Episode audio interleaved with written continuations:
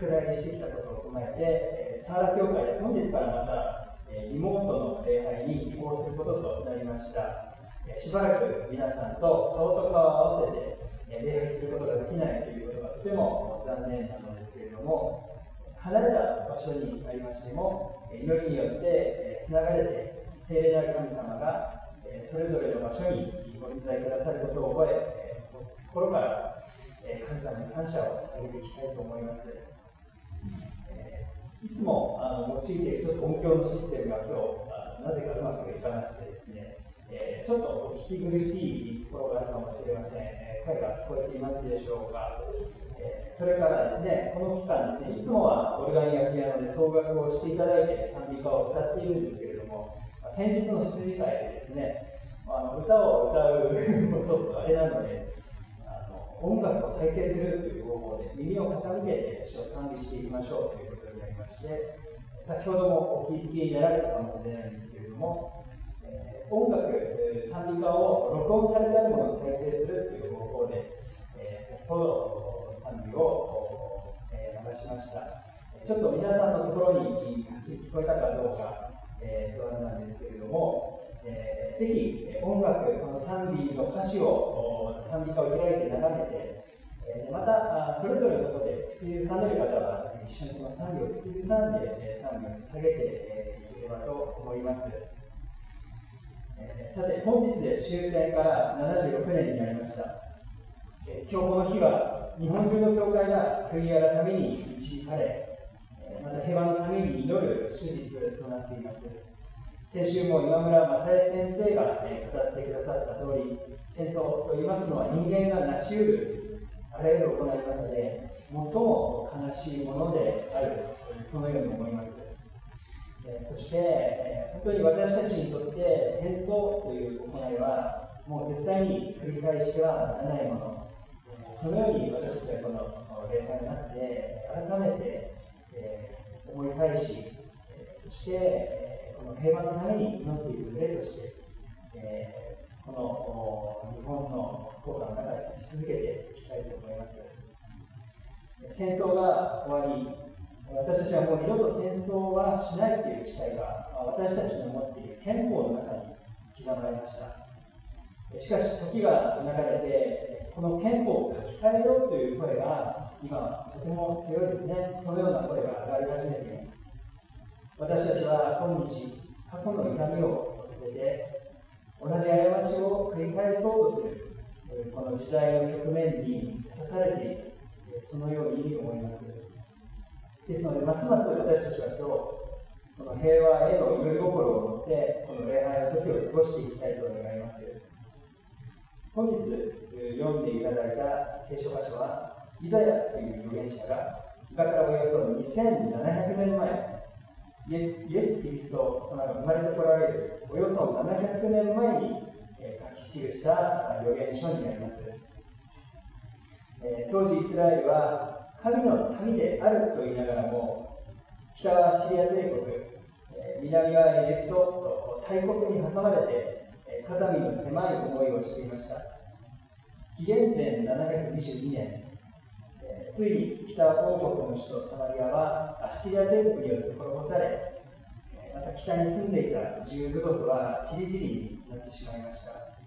この北からやってくるアッシリア帝国の脅威は、イザヤの住んでいたエルサレムにも迫ってきていました。イザヤはこのような時にこそ神様に立ち返ろう、神様の身腕に頼ることを一つ進めました。しかし人々はその声に耳を傾けませんでした。人々は神様の言葉を求めず、南の大国、エジプトの力と栄えを求めました。エジプトをファラオの権力の陰に隠れ、守ってもらおう、そのように考えたことですね。当時のエジプトはずば抜けた軍事力を誇っていました。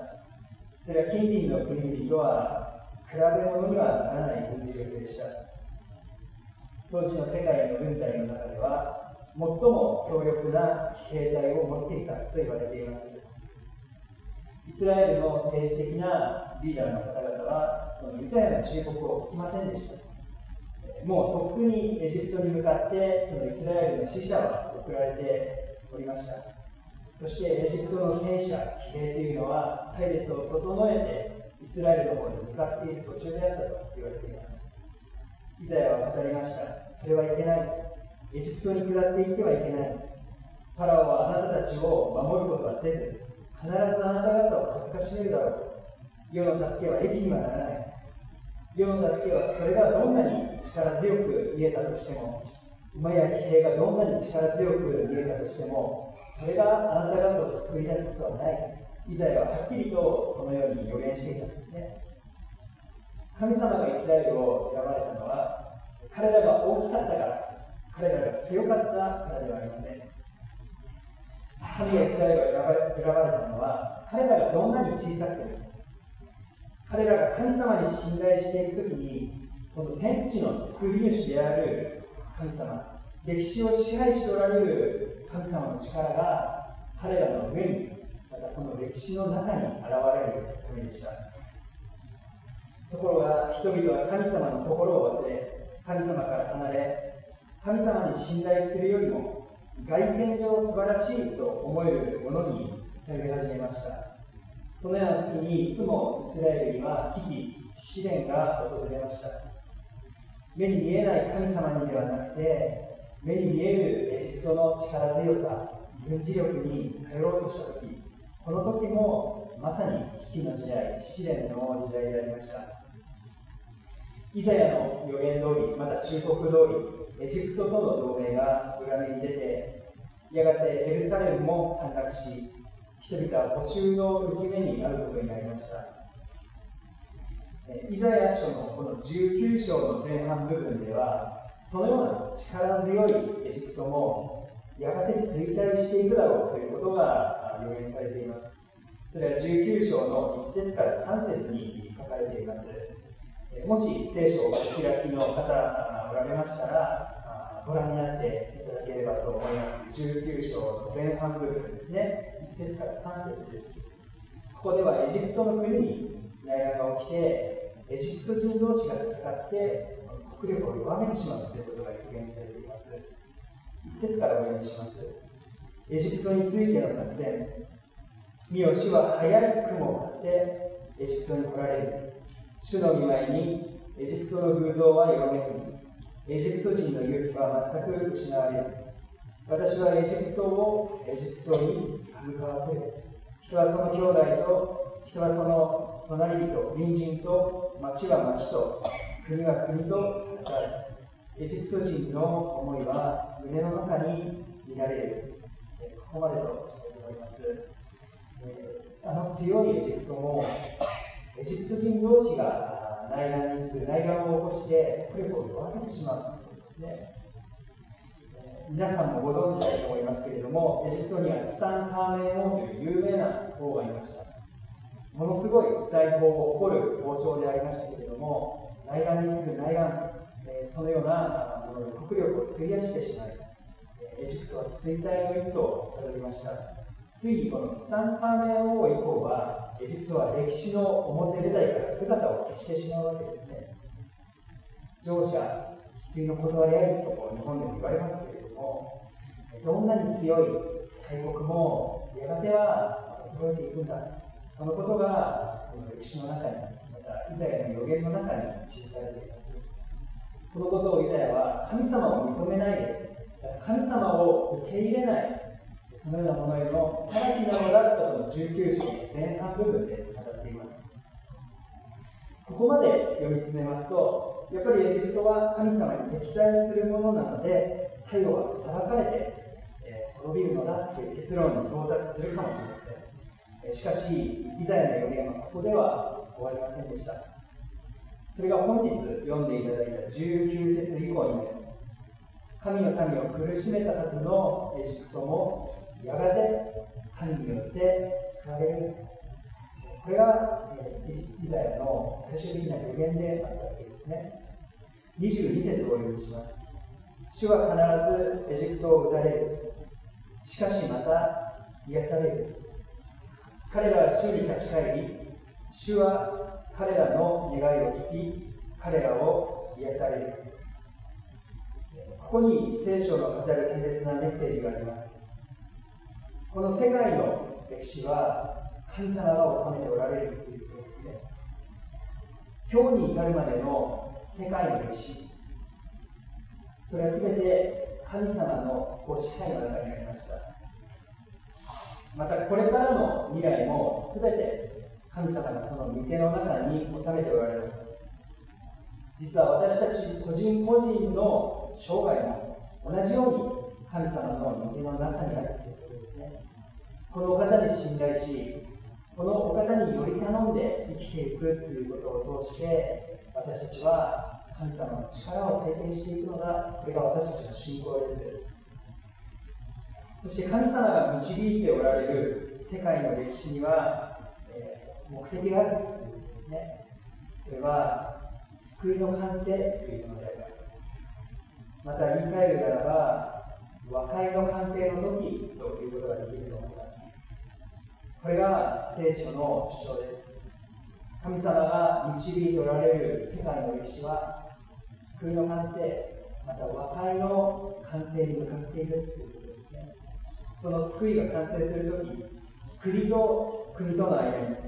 また民族と民族との間に、また人とその他すべての被造物の間に完全な和解、完全な仲直りが実現されるのだ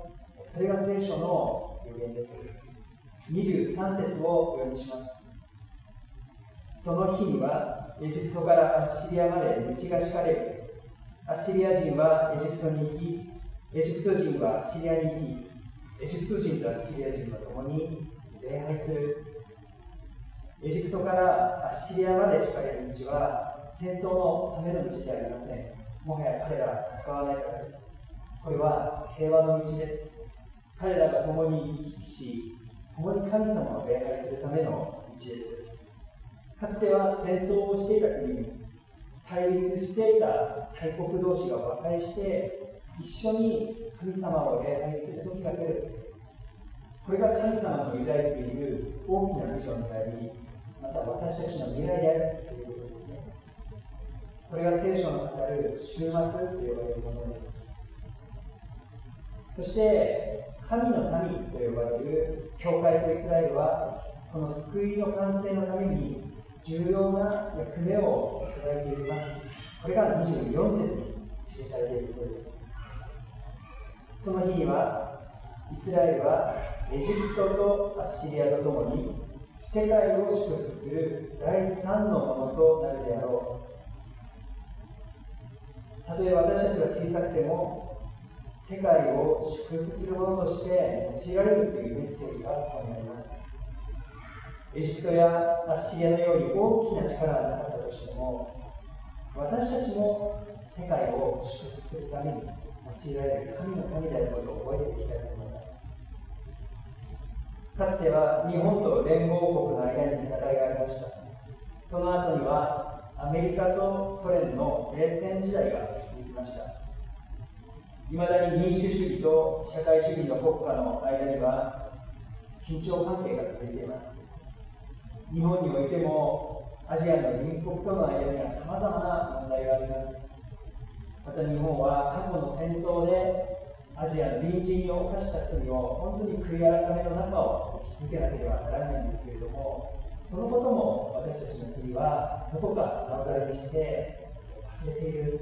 え過去の記憶を忘れてきてい。るというそのような状態になっています私たちは絶えず悔い。改めそして平和のために祈り求めていくそのような神として世界を祝福していく神として用いられていきたいと思います。世界の歴史は和解の完成に向かっています。これが神様の偉大な計画です。教会はこの神様の壮大なご計画に伝える上でありますから、今日も世界の国に取り出して祈り、国と国との間に立って、つなぎ目となることを私たちが努めていきたいと思います。ちょうどイスラエルは、小さなイスラエルは、大きなシリアと大きなエジプトの間にあって、平和の道をかけていく、架け橋となっているように、私たちサーラ教会の小さな群れであっても、この世界の祝福のために祈りを通して用いられるんだ、そのことを私たちは信じていきたいと思います。最後に25節をお読みして、お読みをして、この選挙を閉じさせていただきます。番組の詩は彼らを祝福して言われる。祝福されよ。我が神エジプト。我が手の技なるアッシリア。我が修行なるイスラエルと。万軍の主なる神様、皆あがめて心から賛美いたします。あの恐ろしいエジプトが祝福されよ、我が神、そのように呼んでおられる神様の声に耳を傾けます。また、あの凶悪なアシが我が手の技なるアシ、そのように呼んでおられる神様の声を聞きます。どうぞ今、軍事力によって互いを牽制している国々の間に、主よあなたが立ってください。またあなたが立つところに、この教会も立つことができるように導いてください。すべての国々を愛しておられるイスラエルの神様がおられることを、今日この聖書箇所で学びました。私たちは戦争の役に立つ群れとはならず、平和のために生きる群れとして、この日本の地で使命が与えられていることを思います。この8月15日、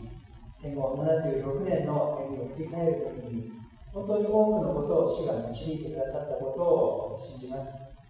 私たち、えー、次の世代が引き継いでいくべきもの、次の時代に、えー、語り継いでいかなければならないメッセージを、このサーラ教会は語り続けていくことができますように、どうぞ助けに導いてください。それぞれのところで礼拝を捧げておられる一人一人の上に絶え間ない祝福がありますようにお願いいたします。感謝して、主イエス・キリストの名前を通してお願いいたします。ね